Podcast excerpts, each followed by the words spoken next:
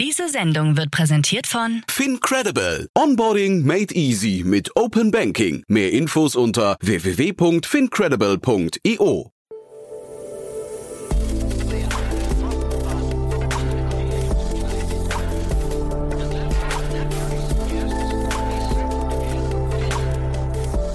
Startup Insider Daily.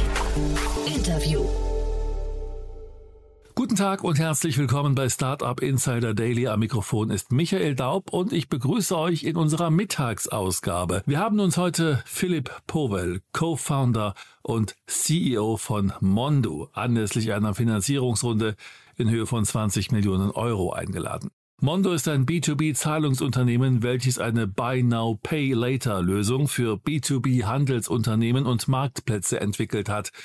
Die Zahlungslösungen bieten Unternehmen in Deutschland und Österreich ihre bevorzugten Office-Zahlungsmethoden und flexible Zahlungsbedingungen in einem Online-Checkout an. So viel zu unserem Gast heute. Gleich geht es los mit dem Interview.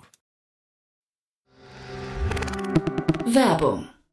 Hi, hier ist Nina, Content Managerin bei Startup Insider. Suchst du deine nächste große berufliche Herausforderung? Dann melde dich bei uns. Wir suchen aktiv nach neuen Teammitgliedern, die Startup Insider zum führenden Informationsmedium der deutschsprachigen Startup-Szene machen wollen. Aktuell suchen wir Sales Manager, Customer Success Manager, Finanzmanager sowie Werkstudenten in den Bereichen Sales, Product und Content. Aber auch wenn keine passende Stelle dabei ist, melde dich trotzdem bei uns. Wir suchen immer nach leidenschaftlichen Menschen, die mit Startup Insider Großes bewegen wollen. Also, um mehr zu erfahren und dich zu bewerben, geh jetzt ganz einfach auf startupinsider.de/slash insider. Startup Insider Daily. Interview. Sehr schön, ja, ich freue mich sehr. Philipp Powell ist hier, der Co-Founder und Co-CEO von Mondo. Hallo Philipp.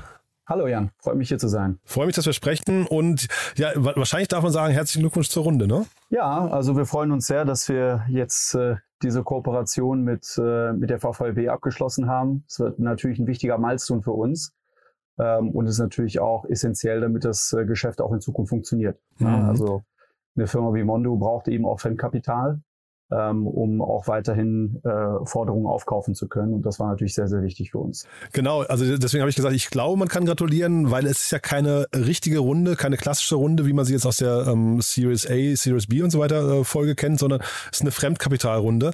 Und da, als ich das mhm. gelesen habe, habe ich mich gefragt, hat das was mit dem Marktumfeld gerade zu tun oder ist das so, weil du gerade sagtest, ein Unternehmen wie Mondo braucht Fremdkapital, ist das bei euch inhärent, weil euer Modell das eben verlangt? Genau, ein Unternehmen wie Mondo ähm, ist natürlich auf Fremdkapital angewiesen, weil wir, ähm, und wir sind zwar keine Bank, aber ähnlich wie eine Bank kaufen wir ja äh, indirekt über eine Partnerbank dann äh, Forderungen von unseren ähm, äh, Merchants auf. Mhm. Ja? Und wie finanziert sich eine klassische Bank? Äh, einmal über Kundeneinlagen, ähm, aber auch äh, vielleicht über andere Banken, über institutionelle Investoren oder auch einfach über die EZB. Ja, das ist ja auch nicht alles Eigenkapital finanziert. Mhm.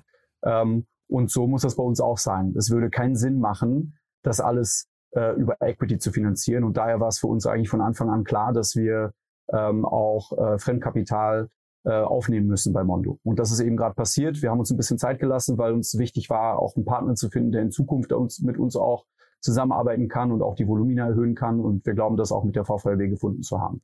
Wenn du sagst, ihr kauft Forderungen auf, dann ist das ja quasi so, ähm, also ihr seid so ein bisschen in diesem Buy Now, Pay Later Space, aber auch, glaube ich, nicht ausschließlich, ne? weil also ihr Kauf auf Rechnungen nennt das sich auf Deutsch, SEPA-Lastschriften mhm. und so weiter und so fort. Das heißt, ihr, ähm, ein, ein Händler tritt seine Forderungen an den Endkunden an euch ab, ne?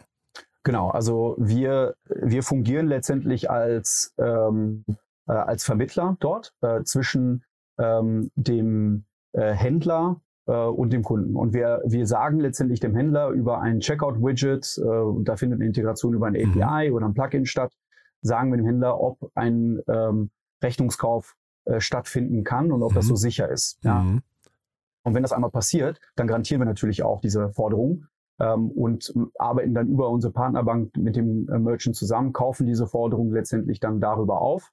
Ähm, äh, zahlen den Merchant natürlich auch frühzeitig mhm. äh, und sichern das Risiko ab. Und natürlich im Backend laufen dann die ganzen äh, anderen Prozesse, wie zum Beispiel äh, Reconciliation ähm, und gegebenenfalls auch bei verspäteter Zahlung Collection und Dunning. Mhm. Ja, also es ist ein, es ist, äh, wir decken letztendlich den gesamten Lifecycle da ab äh, und können dann so eben äh, für den Merchant ähm, hoffentlich höhere Conversion Rates, höhere Baskets und so weiter auch garantieren und äh, bringen letztendlich das, was in der Offline-Welt schon passiert, Standard Rechnungskauf einfach in die Online-Welt. Ne? Das heißt, vorne dran ein sehr datengetriebener Prozess wahrscheinlich. Ne? Also vermutlich ja. mal so ein bisschen Schufa-ähnlich kann man sich das wahrscheinlich vorstellen, damit ihr hinterher auch keine zu hohen Ausfallrisiken habt, ne? Ja, absolut. Also wir müssen natürlich, ähm, äh, wir, wir, werden, wir nutzen natürlich sehr, sehr viele Informationen, ähm, die auch uns im Rahmen des Checkout-Prozesses zur Verfügung gestellt werden. Wir haben natürlich unsere eigenen Datensätze, wir lernen natürlich auch mit jeder Transaktion unseres Kunden, ähm, aber wir nutzen auch Daten natürlich, die uns der äh, der Händler zur Verfügung stellt, aber greifen natürlich auch auf externe Datensources zu. Ne? Äh, und, und da reden wir natürlich von klassischen Kreditbüros und dazu gehört auch eine Schufa, ähm, aber auch äh, weitere Datenquellen, die uns ermöglichen festzustellen, ob es vielleicht da äh, sich um einen ähm, äh, zum Beispiel einen Ford-Versuch oder sowas handelt. Mhm. Ja, also gibt's, äh, das sind zig Datenquellen, die angezapft werden, äh, um dann eben in Realtime eine Entscheidung herbeiführen, herbeiführen zu können. Ich hatte witzigerweise gerade den Sebastian, äh, Entschuldige, den, den Stefan Stricker hier zu Gast von äh, Per Finance. Ähm, mhm. Die wurden ja gerade verkauft, also 2016 gegründet, wenn ich es richtig im Kopf habe, äh, verkauft oder mehrheitlich übernommen von Pollen Street, also einem äh, Private Equity Unternehmen. Also es klingt für mich so ein bisschen ähnliches Modell wie bei euch, äh, trotzdem wahrscheinlich äh, ein paar Unterschiede, aber ein ganz anderer Weg, was die Finanzierung angeht. Ne? Die, sind, die sind auch profitabel von, also relativ früh profitabel mhm. gewesen. Ist das ein sehr unterschiedliches Modell? Ja, ich würde schon sagen, dass es ein anderes Modell ist, weil sie natürlich nicht Teil, ähm, das ist ja keine Embedded Finance Solution wie wir. Mhm. Wir stecken ja quasi im Sales-Prozess oder sind Teil des Sales-Prozesses. Ja, wir sind ja im Checkout, äh, sei es online oder offline. Mhm. Ähm, und Per Finance ist ja letztendlich für das ganze Inkasso-Thema zuständig. Ich glaube, mhm. die sind auch teilweise auch ähm, äh, für das Mahnwesen zuständig, aber greifen dann erst ein. Ja, das heißt, äh, das Risikomanagement äh, findet danach äh, findet davor ja nicht statt. Also das heißt wir, eigentlich, die sind nachgelagert äh, zu euch. Genau, die, ja. sind, die sind quasi nachgelagert zu uns und ähm, und daher würde ich sagen, ist das Modell ein bisschen anders. Und sie haben natürlich auch keine ähm, wie man so, so, schön sagt, Balance Sheet Risk. Ne? Ah, das okay. ist ein Service, was sie, äh, was sie letztendlich äh, Unternehmen wie auch uh, uns oder auch anderen äh, Banken und äh, Fintechs irgendwie zur Verfügung stellen. Mhm. Ähm, und da macht es natürlich auch keinen, äh, äh, wahrscheinlich auch keinen Sinn, irgendwie Fremdkapital aufzunehmen, weil mhm. sie auch nicht wirklich auf, nichts aufkaufen müssen. Hm. Ja. Jetzt ist ja der Checkout ist ja ein total umkämpfter oder auch wirklich ein spannender Bereich, finde ich, ne, dieser ganzen äh, Customer Journey. Wie kommt man denn da rein? Also wie setzt ihr euch jetzt da durch? Mit welchen Argumenten gegen zum Beispiel Mitbewerber wie Klarna, die dann ja auch Sofortüberweisungen und solche Geschichten haben? Ne? Also wie, wie könnt ihr da punkten an welchen Stellen? Ja, also Klarna ist natürlich äh, konzentriert auf äh, B2C äh, überwiegend. Sie sind natürlich auch sehr gut darin als Marktführer. Mhm. Ähm, und da versuchen wir natürlich gar nicht äh, irgendwie erst anzutreten. Mhm. Ja? Euch ist prima B2B, äh, ne? Genau. Wir, unser Anspruch ist es dann, ähm, im B2B-Bereich tätig zu sein. Sprich, wir erlauben es, ähm, äh, Geschäftskunden auf ihren Internetseiten dann auch mit äh, per Rechnung zu kaufen und auch seit kurzem mhm. ähm, mit äh, in, in, Raten zu zahlen. Mhm. Ähm, damit sind wir, soweit ich auch weiß, die einzigen, äh, die es aktuell in Deutschland anbieten. Ähm, und das ist natürlich ein ganz anderer Prozess. Ja, äh, man, man überlege sich einfach, es gibt äh, äh, natürliche Personen und die werden auf eine Art und Weise natürlich überprüft und validiert. Aber äh, wenn wir von Rechtsformen reden, haben wir, glaube ich, allein in Deutschland 14 oder 15 relevante Rechtsformen, okay. die man irgendwie authentifizieren mhm. muss. Und das auch noch in Real Time. Ähm, und dann muss man für jede einzelne Rechtsform natürlich auch äh, einen Weg finden, ähm, äh, nicht nur das Fraud-Risiko zu ermitteln, sondern auch das Kreditrisiko zu ermitteln. Das ist mhm. also, es ist was ganz anderes. Ne? Es, es, stellt sich ganz anders auch vom Checkout-Prozess äh, äh, dar. Ähm, und daher ähm, treten wir nicht wirklich Head-to-Head -head mit Klarna an, sondern mhm. dann sind es eher andere Player. Mhm. Und trotzdem gibt es ja wahrscheinlich so äh, Überlappungen, ne? so Schnittmengen von Webseiten, die B2B und B2C anbieten. Ne? Ähm, Absolut. Trefft ihr dann auf einen Klarna oder kann man sich da wirklich noch gut aus dem Weg gehen? Ab und zu trifft man natürlich auf, auf einen äh, Klarna, ähm, aber wir können ja auch koexistieren. Ja? Also Aha. solange wir dann B2B machen und sie B2C, ah, okay. ist, ja alles, ist ja alles fein. Ähm, ähm, also wir haben momentan, muss man sagen, äh, kaum irgendwelche Prozesse gehabt mit Merchants, wo wir gesagt haben, oder mit Händlern, wo wir gesagt haben, okay, wir müssen jetzt irgendwie äh, stark in Wettbewerb treten. Mhm. Man muss sich aber natürlich auch mal vor Augen halten, wie groß und wie neu dieser Markt ist. Ja, also ähm, wir reden allein in Deutschland davon, dass äh, B2B-E-Commerce-Seiten äh, äh, und da das beinhaltet natürlich auch B2B-Marktplätze, ähm, die haben wahrscheinlich ein Volumen von ungefähr 300 Milliarden Euro. Ja. Okay. Das ist ungefähr doppelt so groß wie B2C. Äh, und gleichzeitig muss man sich auch vor Augen halten, was für Lösungen es da gibt, nämlich ganz, ganz wenige. Ja. Äh, typischerweise finden Transaktionen auf solchen ähm, Seiten ähm, über vor, per Vorkasse statt ähm, oder äh, ist äh, ein Rechnungsraum wird nur für Bestandskunden ermöglicht, die auch schon lange Mhm. ähm, über die äh, offline und traditionellen Sales-Kanäle bereits irgendwie äh, Käufe getätigt haben. Insofern ist es so, dass es dann, da ist echt noch viel zu tun und daher ist es so, dass wir da jetzt nicht stark im Wettbewerb stehen. Ja. Aber wieso, also der B2C-Markt ist ja hart umkämpft, auch mit der Firm und so weiter, ne? Afterpay, wie Mhm. sie alle heißen. Ähm, und jetzt scheinbar, du sagst du gerade, im B2B-Markt seid ihr die Einzigen. Wie kommt das denn? Ja, die einzigen würde ich jetzt nicht sagen. Wir haben schon Konkurrenten ähm, ähm, in, in Deutschland und auch in anderen Ländern. Ähm, aber es ist einfach so, dass es einfach, der Markt ist so groß Mhm. ähm, und so neu, äh, dass die Konkurrenz einfach noch nicht so ist wie im B2C-Markt. Mhm. Äh, Ja, aber dieses mein- Neue, äh, das kannst du vielleicht trotzdem noch mal kurz erklären. Das ist ja mega spannend, dass ihr, dass dieser Markt viel, viel, obwohl er größer ist, viel später wachgeküsst wurde. Ja, ist ein guter. äh, Wir fragen uns das auch immer, warum. Und das haben uns auch immer die Investoren gefragt. Warum ist das nicht schon vorher passiert? Äh, man, äh, wenn man sich überlegt, dass äh, B2B letztendlich ein Transaktionsvolumen weltweit von ungefähr 125 ähm, Billionen Dollar hat ähm, und gleichzeitig aber die Transaktionsmethoden äh, sich letztendlich in den letzten Jahren kaum entwickelt haben, Mhm. gerade wenn man äh, sich mal B2C-Transaktionen anschaut. Ja, Mhm. ich meine, inzwischen arbeiten ja alle mit Wallets und BNPL und äh, Virtual Cards und so weiter. Das ist eben in der B2B-Welt nicht passiert. Und ich glaube, was, äh, was jetzt in den letzten Jahren äh, geschehen ist, ja, ähm, in der B2B-Welt, und zwar stärkere Automatisierung, auch in der Finanzabteilung, ähm, B2B-E-Commerce mit starkem Wachstum, ja, äh, zusätzlich Financial SaaS-Systeme, äh, Open Banking und so weiter. Das führt natürlich alles dazu, ähm, dass äh, es auch bei B2B-Transaktionen eine Disruption geben muss. Ähm, und daher glauben wir auch, dass das Timing jetzt gerade so gut ist. Ja? Aber äh, das heißt nicht, dass wir jetzt ewig ohne Wettbewerb da sein werden. Es gibt Mhm. viele Unternehmen, die dort äh, entweder schon gestartet haben oder auch starten wollen. Mhm. Ähm, und deswegen müssen wir einfach so viel Gas geben auch. Das ist immer diese Blue, Ro Blue Ocean, Red Ocean äh, Debatte, ne? Und äh, ich weiß Ja. gar nicht, wo man sich da lieber aufhalten möchte. Ne? Der, in dem einen Bereich musst du halt sehr viel Aufklärungsarbeit äh, leisten, weil der Markt noch, noch nicht beackert wurde und noch äh, das Produkt noch nicht bekannt ist oder der, der Service. Kann aber dazu führen, dass das langsam zu einem äh, äh, Red Ocean wird und dann aber möglicherweise andere die Lorbeeren äh, oder die Früchte ernten von dem, was man selbst, selbst als Aufbauarbeit gemacht hat, ne? Ja, nee, absolut. Aber ich denke, dass wir da eben nicht so viel ähm, Informationsarbeit äh, wirklich leisten müssen, Nee. weil äh, die meisten Unternehmen äh, zahlen ja bereits per Rechnung. Aha. Äh, das ist ja bereits eine Realität Mhm. äh, bei Offline-Transaktionen. Ähm, wenn man sich einfach mal ähm, 100 Unternehmen in Deutschland anschaut und fragt, okay, wie zahlt ihr am liebsten? Da werden 95 von- äh, Prozent dieser Unternehmen sagen, ähm, wir zahlen liebsten mit Rechnung. Ja? Mhm. Und dann eine Rechnung zahlt man auf 15, 30, 45, 60 Tagen. Mhm. Und das ist bereits die beliebteste Zahlungsmethode. Mhm. Ähm, so, und dann kaufen Sie online ein und diese Zahlungsmethode steht dann plötzlich nicht mehr zur Verfügung, sondern Mhm. braucht man irgendwie eine Virtual Card oder eine, äh, ähm, eine, Vor eine Zahlung per Vorkasse oder man muss bereits Bestandkunde sein. Äh, insofern ist es, äh, ist es so, dass wir auch glauben, dass die, ähm, der Share of Wallet oder äh, die Adoption unserer Mhm. Zahlungsmethode auch nicht Jahre brauchen wird, um irgendwie ähm, äh, sehr hohe äh, Prozentzahlen zu erreichen, sondern wir glauben, dass es sehr, sehr schnell geht und das sehen wir auch bereits natürlich auch in unseren Transaktionen. Mhm. Und jetzt mal zu dieser Finanzierungsrunde, also sofern man sie so nennen möchte, diese Fremdkapitalrunde.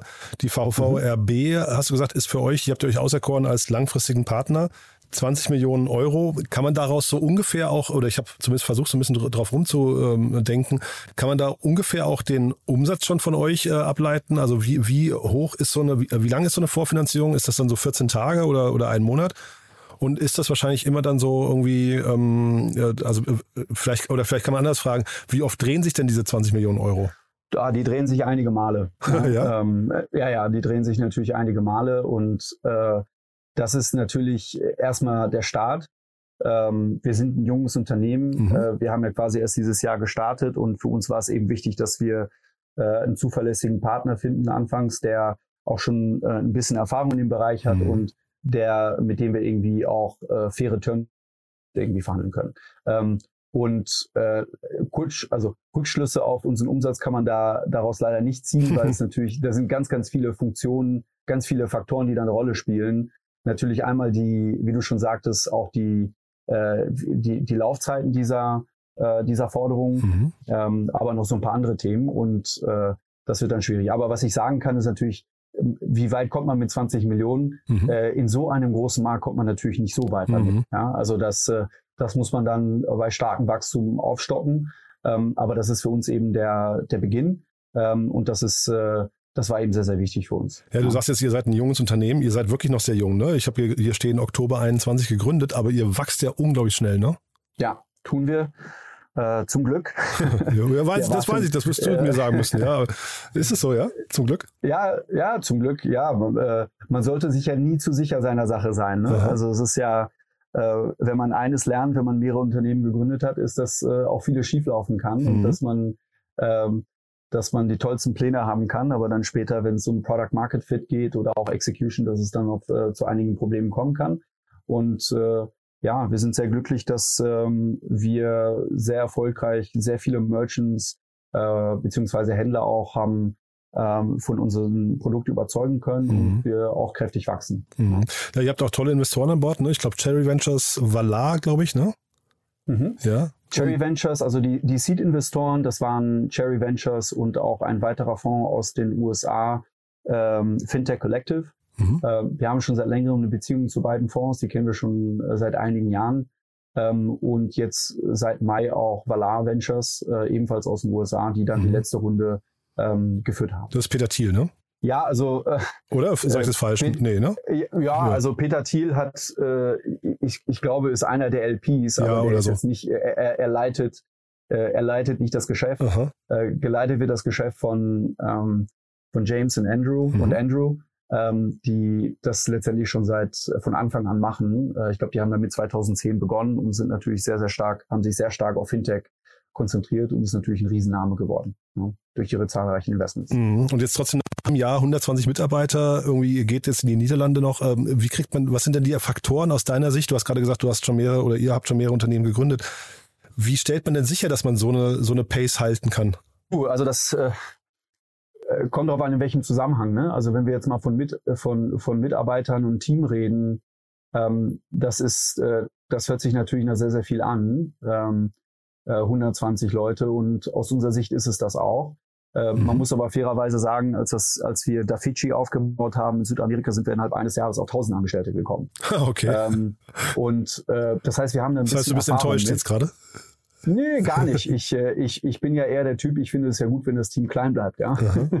ähm, um, und ich glaube, die große Challenge, die man, die man hat, ist natürlich eine gute Kultur aufzubauen. Und wenn man sehr, sehr, sehr schnell skaliert, ist es schwierig, Mhm. ähm, da nicht nur gute Leute reinzuholen, sondern auch eine Kultur zu haben, ähm, die konsistent ist und auch funktioniert. Mhm. Ähm, und für uns war es eben wichtig, dass wir von Anfang an sehr gute äh, People-Prozesse haben, Mhm. Ähm, mit, also mit einem klaren Purpose der Firma, mit klaren äh, auch Guiding Principles, äh, die letztendlich das Verhalten aller Leute irgendwie leiten sollen. Ähm, und, äh, und natürlich auch insgesamt guten, guten Prozessen. Ja. Mhm. Äh, wir sind, also wir starten da vielleicht ein bisschen anders als andere, äh, weil wir eben auch zuvor mit der Fidschi eine Firma hatten, ähm, bei der wir irgendwie knapp 3000 Angestellte hatten. Das heißt, wir wissen, wie viel es wert ist, von Anfang, von Anfang an äh, Dinge vernünftig aufzusetzen Mhm. ähm, und nicht einfach irgendwie blind zu skalieren äh, und dann später zu korrigieren. Aber spannend, dass du die Kultur da relativ äh, weit nach vorne gezogen äh, hast. Ne? Das sagt ja irgendwie auch jeder, dass die Kultur eigentlich fast, fast das Wichtigste ist in so einer schnell skalierenden, so einem schnell skalierenden Unternehmen. Und man sind auch, wenn sie einmal ähm, zerstört ist, sie auch nicht mehr einfangen kann. Ne? Ja, unglaublich schwierig. Und äh, ich glaube, sowas versteht man wirklich vollumfänglich erst, wenn man mal äh, sehr, sehr schnell skaliert ist und auch sehr, sehr viele Mitarbeiter hatte. Ne? Weil, ähm, sagen wir ehrlich, wenn man mit zehn Leuten im Büro sitzt, Mhm. ähm, kann jeder äh, einfach anhand des Verhaltens der anderen Menschen ablesen, wie was die Kultur ist. Was sind die Mhm. Verhaltensweisen, die gewünscht sind und nicht gewünscht sind im Unternehmen. Und da braucht man keine ähm, keine tollen Prozesse. Ja, ja, total. Das ist einfach, das ist einfach, äh, äh, äh, das ist einfach das Day-to-Day. Genau wie man ja in, innerhalb einer Familie gewisse Dinge nicht aussprechen muss. Ähm, aber äh, wenn man äh, dann mehrere hundert Angestellte hat, dann muss man das schon irgendwie ska- skalierbar gestalten. Und Mhm. äh, die Kultur muss ebenfalls programmiert werden, äh, damit sie auch sustainable ist. Ja, ich finde es auch spannend in dem Kontext. Ich hatte gelesen, dass die Lauren äh, Höhlein-Joseph ist zu euch gekommen, ne? von Grover. Die hatte ich auch mal hier im Podcast. Ähm, VP, VP People, glaube ich, war sie bei Grover. Ist sie bei euch, glaube ich, jetzt auch, ne? Ja, sie ist unser Chief People Officer. Wir sind auch sehr froh, dass sie zu uns gekommen ist. Ähm, und äh, ja, sie schreibt natürlich das ganze Thema Kultur äh, ganz, ganz groß. Mhm. Und äh, ja, sind mal gespannt, was, äh, was jetzt alles äh, hier bei uns sich noch ändert. Ja, sie ist halt äh, erst seit kurzem bei uns, Mhm. aber hat schon einen riesen Impact. Hm. Und was sind jetzt so die anderen Herausforderungen für euch gerade? Ähm, Also Kultur ist klar, jetzt geht ihr nach Holland. ähm, Das, das heißt, das Team wächst wahrscheinlich noch weiterhin. Aber was darüber hinaus, es klingt ja jetzt gerade so, als habt ihr wirklich sehr, sehr große Ambitionen, weil der Markt eben das auch hergibt, ne? Ja, absolut. Du, ich, äh, mir fällt es immer schwer zu sagen, was die, was die Herausforderungen sind, weil letztendlich alles natürlich Mhm. anspruchsvoll ist. Mhm. Also in jeder Abteilung haben wir, ähm, haben wir äh, Challenges, Mhm. Weil vieles noch aufgesetzt werden muss, äh, vieles äh, auch skaliert werden muss. Ähm, das eine ist natürlich das Wachstum. Wir wollen weiterhin stark wachsen und das läuft wunderbar. Ähm, aber da sind wir natürlich auch äh, immer sehr ähm, kritisch mit uns selbst und wollen Mhm. immer ähm, äh, auch mit Qualität wachsen und nicht nur einfach blind wachsen. Das heißt auch mit vernünftigen Unit Economics. Ähm, und das andere sind natürlich sicherlich auch die Prozesse, die äh, im Rahmen dessen irgendwie skalieren müssen. Ne? Wir, äh, es, es reicht ja nicht irgendwie nur die Topline zu wachsen äh, und, äh, und dann irgendwie äh, vernünftige äh, Profitabilitäts-KPIs zu haben, sondern man muss das ja auch irgendwie auf eine Art und Weise machen, dass es äh, eine Kundenzufriedenheit gibt. Und auf uns, bei uns sind es eben äh, zwei Stakeholder, die wichtig sind. Das sind einmal die Händler, Mhm. ja, und Händler haben natürlich hohe Erwartungen. Sie wollen, dass die, ähm, dass die Approval Rates im Checkout hoch sind, dass wir äh, ähm, ordentliche Integration haben, Dokumentation ähm, und dass natürlich auch ihre Kunden gut behandelt werden. Mhm. Und das, äh, das ist auch für uns irgendwie auch der Anspruch, ähm, dass alle Kundenanfragen auch von den Käufern äh, schnell und vernünftig bearbeitet werden. Mhm. Jetzt habt ihr ja ausgerechnet in 2022 geraced, ne? Ähm, äh, ich glaube 42 Millionen oder so war das, ne? wenn ich es richtig in Erinnerung habe. Ähm, Mhm. Wie guckst du da rückblickend drauf auf dieses Jahr? Ähm, war das gesund in dem Jahr zu raisen? Freut man sich da als Unternehmer, dass man sagt, ich habe genau dieses Fenster erwischt oder sagt man hinten raus, dadurch kommt so ein Druck ins Unternehmen und so eine hohe Erwartung von Investoren, man kann vielleicht in diese schnellen Be oder diese hohen Bewertungen gar nicht mehr reinwachsen? Nö, also ich muss sagen, ich empfinde das eher, ähm, also ich empfinde alles immer so ein bisschen als äh, äh, ein Glücksgefühl auch, Ah, weil cool. äh, man, man muss ja auch dankbar sein. Ne? Also Mhm. Wenn jemand sagt, ich habe 42 Millionen geraced, aber ist ja Logo, ähm, finde ich das immer ein bisschen arrogant. Ja. Ne? Also ich, ähm, ich bin dann dankbar natürlich, weil ich weiß das auch immer sehr zu schätzen, wenn Investoren mir Vertrauen schenken.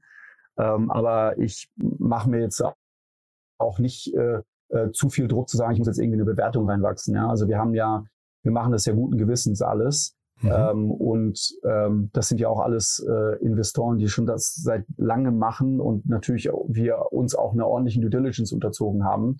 Insofern sehe ich das nicht. Und man muss sagen, also ich, ich fühle mich ehrlich gesagt wohl in so einem Umfeld. Ja, ich, Mhm. ich finde, es ist sehr gesund, was jetzt aktuell passiert. Man muss ja sagen, dass die, ähm, äh, dass die Funding-Volumina in den letzten Jahren, also insbesondere letztes Jahr teilweise absurd waren. Ähm, und äh, wenn wir so zurückblicken auf unsere, äh, unsere, ja, wenn man sagen darf, Karriere, war so, dass wir eigentlich immer am besten performt haben, wenn der Markt irgendwie schwierig war. Mhm. Ja. Äh, wie die Amerikaner sagen, äh, never waste a good crisis. Ähm, so sehen wir das auch, so sehen wir das auch ein bisschen. Ja. Also wir haben jetzt Funding, ähm, wir haben ähm, auch gute Leute ähm, und wir wollen jetzt einfach, wir werden diese Krise nutzen, um letztendlich ähm, ein sustainable Business aufzubauen. Ja, Mhm. das ist genau das, was die Krise letztendlich macht. Sie zwingt einem vernünftig zu wirtschaften. Mhm. Ja, und vernünftig zu wirtschaften in einem Early Stage Startup heißt letztendlich äh, klar, man muss nicht profitabel sein, aber man muss dann eben, ähm, äh, wenn man Geld ausgibt, auch sehr, sehr äh, ähm, klare äh, Outputs generieren, ähm, sei es beim Marketing-Investment, sei es bei, ähm, also sprich schnelle CAC-Paybacks, ähm, äh, sei es denn irgendwie auch bei, ähm, äh, bei anderen Skalierenden, mhm. Dass man eben da einfach schnelle Ergebnisse erzielt, ja, und nicht erstmal ganz, ganz viel Fantasie hat und hofft, dass in vier, fünf Jahren irgendwie sich was ändert und dann, dass es dann doch funktioniert. Ja. Insofern finde ich das gut. Ähm, wobei euch ja dieses makroökonomische Umfeld wahrscheinlich gerade sogar ein bisschen in die Karten spielt, ne? weil sich wahrscheinlich viele Unternehmen ähm, dann auch in ihren Einkaufsprozessen immer wieder mal hinterfragen müssen, ob sie den effizientesten und äh, für sie kostengünstigsten Weg gewählt haben. Und da kommt ihr wahrscheinlich dann irgendwie ein bisschen ins Spiel, oder? Ja, also ähm, man kann natürlich nie so ganz abschätzen, was der äh, Einfluss des ganzen ähm, Makroumfelds ist. Einerseits hat man natürlich, ich glaube, da hat man verschiedene äh, Faktoren, die eine Rolle spielen. Einmal natürlich dieser, äh, die drohende, ähm, der drohende Wirtschaftsabschwung, mhm. äh, der kann natürlich auch äh, negativen Einfluss nehmen auf die äh, Performance der Käufer. Ähm, es wird sicherlich ein paar Insolvenzen geben und dann stellt sich natürlich die Frage, was passiert mit den Ausfällen. Momentan sehen wir noch nichts, aber da gab es ja in den letzten Wochen auch sicherlich, ähm, gab es schon ein paar Studien, unter anderem auch von, äh, von der Kreditreform, ähm, in der schon gesagt wurde, dass es da schon zu vernimmten Ausfällen äh, mhm. kommen wird. Ähm, aber andererseits sehen wir natürlich auch so andere Faktoren, die eine Rolle spielen, zum Beispiel die Inflation. Ja? Mhm. Ähm, und wenn man sich mal Gedanken macht, was ist eigentlich ähm, bei hohen Inflationserwartungen ähm, die, das Verhalten, was äh, ja rational ist, äh, da sind das eigentlich zwei Dinge. Äh, A, natürlich Produkte kaufen und horten in der Erwartung, dass diese Produkte teurer werden. Mhm. Das heißt, wir sollten eigentlich gerade bei Unternehmen äh, in einigen ähm, äh, Sektoren eigentlich sehen, dass diese mehr und mehr kaufen, einfach damit sie ähm, zu niedrigen Preisen einkaufen können. Und B, natürlich, gerade wenn die äh, Zinsen niedriger sind als Inflation, und das mhm. ist ja unser aktuelles Umfeld, wir mhm. reden hier von negativen Realzinsen, mhm. macht es auch noch Sinn, sich zu verschulden. Ja? Ähm, und äh, insofern, das sind so verschiedene Faktoren, die da eine Rolle spielen. Was jetzt genau passiert, wissen wir nicht. Mhm. Ähm, aber grundsätzlich können wir uns vorstellen, dass es eher positiv sein wird für uns. Mega spannend. Und für euch jetzt der Weg ähm, international, jetzt äh, Holland, haben wir gerade schon besprochen, aber ist dieses Modell sehr leicht international ausrollbar? Also muss man da wenig Anpassungen vornehmen, weil man einmal, ich weiß nicht, die IP gebaut hat, die, das Tech-Stack und so weiter kennt und dann äh, funktioniert das einfach? Oder ist das regulatorisch pro Land zum Beispiel total unterschiedlich? Ja, also einfach ist das leider nicht. nee, leider ist es nicht. Also weder was jetzt natürlich das ganze Risk Management betrifft. Man, jedes Land hat natürlich verschiedene andere Rechtsformen, die man authentifizieren muss und mhm. natürlich auch dann auf Bonität prüfen muss. Das heißt, man muss schon für jedes Land irgendwie was bauen. Natürlich nicht im gleichen Maße, wenn man das Produkt von neuem baut. Ja, also wir können natürlich schon sehr, sehr viel von unserem Tech-Stack nutzen und das wird ja auch alles irgendwie ähm, zentral in Berlin gemacht. Ähm, und dann regulatorisch auch noch, wenn man sich dazu entscheidet, zum Beispiel, äh, wie wir zum Beispiel in Niederlanden und in, ähm, in Österreich, dann auch lokale Händler, äh, mit lokalen Händlern zu arbeiten. Mhm. Ja? Äh, und das ist eben die Frage, wie wir das in Zukunft machen werden. Äh, es gibt sicherlich Pläne, da noch weiterzumachen. Äh, konkret kann ich, kann ich hier noch nicht sagen, was es sein wird, mhm. weil wir selbst uns da noch ein paar Gedanken machen, aber mhm ähm, ja, also wir werden sicherlich weitermachen. Nee, weil das war jetzt wieder zurückzukommen auf Per Finance, das war bei denen ganz spannend, die können relativ leicht internationalisieren, meinte der, der Stefan. Äh, das fand ich irgendwie ganz interessant, weil da quasi die Abhängigkeit von Daten und vor allem regulatorisch überhaupt kein, ähm, ja, kein Internationalisierungsaufwand besteht. Äh, ist mhm. natürlich bei euch ein bisschen schade, aber ich meine, Klarna und so weiter haben es ja auch geschafft, von daher ist es wahrscheinlich auch keine Mega-Hürde, oder? Ja, also äh, ist eine Hürde, aber ist eine Hürde, die man auf jeden Fall schaffen kann und die es auch mhm. wert ist. Ja, und ich würde sagen, dass so ein Per Finance ist ja eher so ein Service Provider. Ja. Und äh, ich, ich, ich kenne mich damit leider nicht im Detail aus. Vielleicht hinkt der Vergleich auch, gesagt, ein bisschen, ja. Mhm. Ja, also ich, ich hätte jetzt geschätzt, dass es da in der Tat keine äh, regulatorischen Hürden gibt, die man nehmen mhm. muss. Ne? Und vielleicht nur, weil wir kurz Klarna eben angerissen haben, schon ähm, diese, diese riesen Downrounds bei denen, diese Abschläge auf die Bewertungen, wie hast du die gesehen? Wie hast du die wahrgenommen? Du, ähm, man muss, man muss sagen, ich habe ja nie wirklich so auf ähm, Klarna geschaut, als wir uns Gedanken gemacht haben über dieses Modell. Mhm. Ähm, Malte und ich sind da sehr strukturiert äh, durchgegangen und haben uns eigentlich erstmal den B2B-Payments-Markt angeschaut und dann haben uns Gedanken gemacht, äh, was eigentlich so die beste Go-to-Market-Strategie ist mhm. äh, und sind letztendlich zu dem Schluss gekommen, dass eine Embedded Finance Solution, in dem Fall eine Checkout Solution, äh, am interessantesten wäre. Also es war nicht so, dass wir gesagt haben, uh, Klarna ist jetzt so hoch bewertet, lass uns das versuchen, das gleiche im B2B-Markt zu machen. Das war jetzt nicht so. Ähm, aber ich verstehe natürlich, dass ähm, dieser Vergleich aufgestellt wird. Mhm. Ja, das, ist, äh, das ist ja ganz normal. Ähm, und meiner Meinung nach ist es aber schon so, dass es da schon einige signifikante Unterschiede gibt. Also zum einen ist der B2B-Markt ähm, und vielleicht vorab, also ich, ich glaube, ich bin auch gar nicht in der Lage zu sagen, ob das äh, Geschäftsmodell von Klarna gut oder schlecht ist. Ja, also mhm. es mag ja auch sein, dass diese Downround auch übertrieben ist. Ne? Mhm. Ähm, aber mal ähm, davon abgesehen, ich, also das erste ist, der B2B-Markt ist einfach mal deutlich größer. Ne? Also äh, wie gesagt, wir reden da äh, bereits von einem B2B-E-Commerce-Markt, der viermal mhm. so groß ist äh, wie der B2C-Markt. Mhm. Also so, das ist das eine. Das andere ist aber auch, dass die Marktdynamik sicherlich auch äh, eine andere ist. Äh, wir sprachen schon davon, dass das Kundenverhalten im B2B anders ist als im B2C. Im B2C mussten Kunden davon überzeugt werden, zumindest in den meisten Ländern, äh, per Rechnung zu kaufen. Die große Ausnahme hier war sicherlich Deutschland, aber in den meisten Ländern ist es so, dass BNPL eigentlich nicht existiert hat. Da waren es Prepayments oder Kreditkarten oder was auch immer und das musste erstmal implementiert werden. Und im B2B-Bereich ist es so. Das heißt, da haben wir schon die, die Aufklärungsarbeit ist deutlich geringer. Das andere ist, dass natürlich die Alternativen ähm, zu, ähm, zu dem Produkt, was wir anbieten, im B2B-Bereich äh, aus meiner Meinung aus, also meiner Meinung nach äh, geringer sind und auch schlechter. Ja, mhm. Man schaut sich B2C an, dort kann man als Kunde problemlos mit einer Kreditkarte kaufen, mhm. äh, PayPal oder was auch immer. Da gibt es mhm. einfach äh, unglaublich viele Alternativen und mhm. auch natürlich kon äh, viel Konkurrenz. Bei uns ist es so, dass, okay, also wenn, wenn äh, äh, die meisten Unternehmen haben keine Kreditkarte. Ja, ich glaube, die Penetration liegt bei irgendwie ein, zwei Prozent. Ähm, die meisten Unternehmen wollen eben nicht per Vorkasse bezahlen. Ja, und dann gibt es natürlich Alternativen, zum Beispiel Bankkredite und so weiter, aber das macht ja für eine Bank ja auch erst ab gewissen Summen irgendwie Sinn, mhm. nicht für irgendwie 800 mhm. Euro oder 2000 Euro. Insofern äh, die äh, ja die Substitutes, ja, die sind äh, deutlich äh, äh deutlich rarer.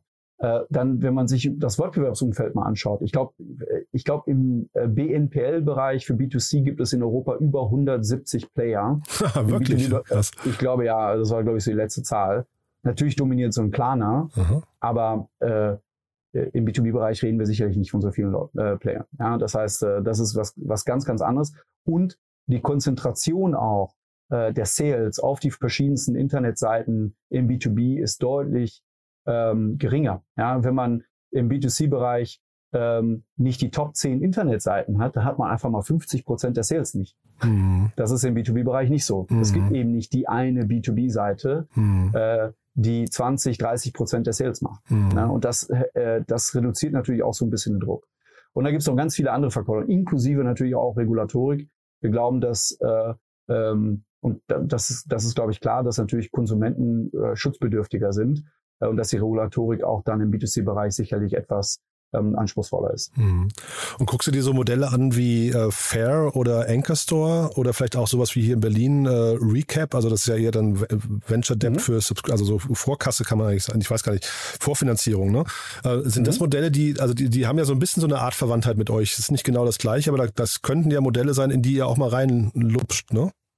Ja, also sagen wir so, ich würde jetzt sagen, äh, Fair und Anchor Store, das sind ja letztendlich ähm, B2B Marketplaces, mhm. ähm, die sehr früh erkannt haben, dass das Thema äh, Finanzierung und zum Beispiel Rechnungskauf äh, oder auch Installments, also Ratenzahlung, einfach sehr, sehr wichtig sind. Mhm. Und, ähm, äh, und im Falle von Fair äh, ist es natürlich ein Unternehmen, was diese äh, Fähigkeiten äh, sehr frühzeitig auch in-house entwickelt hat. Mhm. Ähm, und äh, Anchor Store äh, ist da jetzt auch nicht anders. Ja? Beide also sehr hohe Bewertungen, glaube ich, auch, ne? Ja, ich ehrlich gesagt weiß ich das gar nicht. Okay, ich ja. weiß nur, dass es, ich weiß es nur, dass es äh, sehr erfolgreiche Unternehmen sind mhm. und die auch einen sehr guten Job machen. Mhm. Ähm, und insofern würde ich eher sagen, dass wir ähm, ähm, komplementär sind. Ja, also ja. ist ja nicht so, dass wir jetzt vorhaben, einen Marktplatz aufzubauen und dann selbst irgendwie irgendwelche Seller zu onboarden und irgendwie an Kunden zu verkaufen. Wir sind eine Embedded Finance Solution und ich würde eher sagen, das sind potenzielle Partner von Mondo. Ah ja, spannend. Ähm, so, das, das ist eher so die, die Sicht der Dinge. Ähm, und dann äh, ein Recap, äh, ich glaube, die machen Revenue-Based Financing, genau, ja. äh, mhm. wenn ich mich richtig ja. erinnere. Mhm. Das ist natürlich ein bisschen anderes, äh, ein bisschen anderes Konzept und äh, also in die Richtung ähm, haben wir noch nicht so gedacht, wenn ich ganz Mhm. ehrlich bin. Ich habe gerade noch mal geschaut, Fair.com hat 1,7 Milliarden schon aufgenommen. Äh, Ich, ich, ich meine, ich hatte die mal hier im, im Gespräch, als sie 4 Milliarden wert waren. Also das ist schon signifikant.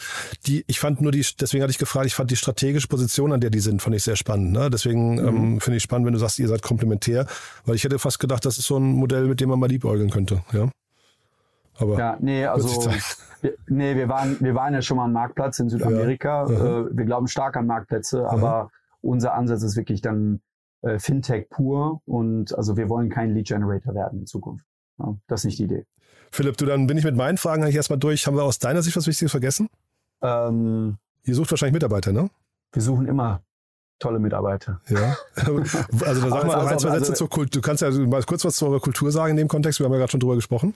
Ja, also ähm, wie ist unsere Kultur? Also äh, ich glaube, es gibt immer diese Standardsätze von Startups, es ist nicht hierarchisch und äh, ähm, ich glaube, das Entscheidende, wenn ich die Essenz der Kultur vielleicht irgendwie zusammenfassen müsste, ich glaube, dass wir eine Organisation ist, die ähm, eine Learning Organization, eine Organisation, die es liebt, ähm, zu lernen und das Fundament äh, dieses Lernens ist immer auch der Glaube, dass man Dinge immer besser machen kann und dass man auch selbst ähm, natürlich äh, äh, mit Bescheidenheit agieren muss ähm, und äh, anderen Menschen auch immer die Möglichkeit geben muss, ihre Contribution irgendwie zu, äh, zu voicen. Äh, insofern, äh, äh, das ist so ein bisschen unser, unser Credo. Ja? Mhm. Äh, es gibt noch ein paar andere Elemente, die für uns wichtig sind. Ähm, zum Beispiel äh, Customer Focus. Äh, das ist natürlich äh, etwas, was wir auch schon in der Vergangenheit viel gelernt haben, als wir noch im B2C-Bereich tätig waren. Wir sehen einfach, dass ähm, dieses, dieser absolute Customer Focus und Centricity ähm, einfach die besten Unternehmen aufbaut. Und das bedeutet nicht nur äh, der Endkunde, sondern auch unsere Partner und auch unsere internen Kunden. Und da glauben, daran glauben wir einfach sehr stark. Super. Und die Mitarbeiter sucht ihr in Berlin oder auch in Holland schon? Oder remote? Ja, wir haben, wir haben so einen Remote-Ansatz, äh, momentan äh, in Deutschland und auch in den Niederlanden. Ähm, ähm, aber man muss ganz ehrlich sagen, die meisten Leute sind wirklich in Berlin, ja, weil Mhm. sie einfach auch gerne mal ab und zu ins Office kommen. Ähm, ich persönlich komme auch gerne ins Office. Ähm, insofern, ähm, ja, wenn man hier in der Nähe ist und äh, mal auf unsere Karriere-Webseite schauen möchte, ähm, ja, immer herzlich willkommen. Wir suchen immer tolle Profile. Cool, du, da hat mir das wirklich sehr, sehr, sehr viel Spaß gemacht, muss ich sagen. Eine spannende Reise. Bin gespannt, wie es weitergeht in eurem äh, Blue Ocean, ja. Äh, wie lange noch Ja. Blue bleibt. Und dann würde ich sagen, wir bleiben in Kontakt. Wenn es Neuigkeiten gibt, bei euch sag gerne Bescheid, ja? Absolut. Danke Cool. auch fürs Gespräch, Jan. Äh, Mhm. Hat mich sehr gefreut. Auch danke für die Einladung. Perfekt. Bis bald dann, Philipp, ja? Ja, Ciao. mach's gut. Tschö. Werbung. Hi, ich bin Paul, Product Manager bei Startup Insider und hier, um dir kurz unser Podcast-Verzeichnis vorzustellen. Mit einer wachsenden Liste von bereits über 10.000 Episoden ist unser Podcast-Verzeichnis die größte Sammlung deutschsprachiger Podcasts rund um die Themen Unternehmertum, Technologie, Digital Marketing und mehr. Nutze jetzt die verschiedenen Filter, um Podcasts zum Beispiel nach ihrem Themenschwerpunkt, Gästen oder Erscheinungsdatum zu sortieren, damit du genau das findest, was dich interessiert. Also, wenn das was für dich ist, dann besuche jetzt ganz einfach unsere Plattform auf startupinsider.de slash insider. Startup Insider Daily. Der tägliche Nachrichtenpodcast der deutschen Startup-Szene. Das war Philipp Powell, Co-Founder und CEO von Mondo im Gespräch mit Jan Thomas. Anlass des Interviews war die Finanzierungsrunde in Höhe von 20 Millionen Euro. Das war's fürs Erste mit Startup Insider Daily am Mittag und vielleicht schaltet ihr später am Nachmittag ein. Dort warten Kerstin Eismann und Daniel Höpfner anlässlich der Rubrik To Infinity and Beyond mit dem dieswöchigen Schwerpunktthema dezentrale Stablecoins auf euch. Wenn nicht, hören wir uns hoffentlich morgen in der nächsten Ausgabe wieder. Am Mikrofon war Michael Daub. Ich verabschiede mich. Bis dahin.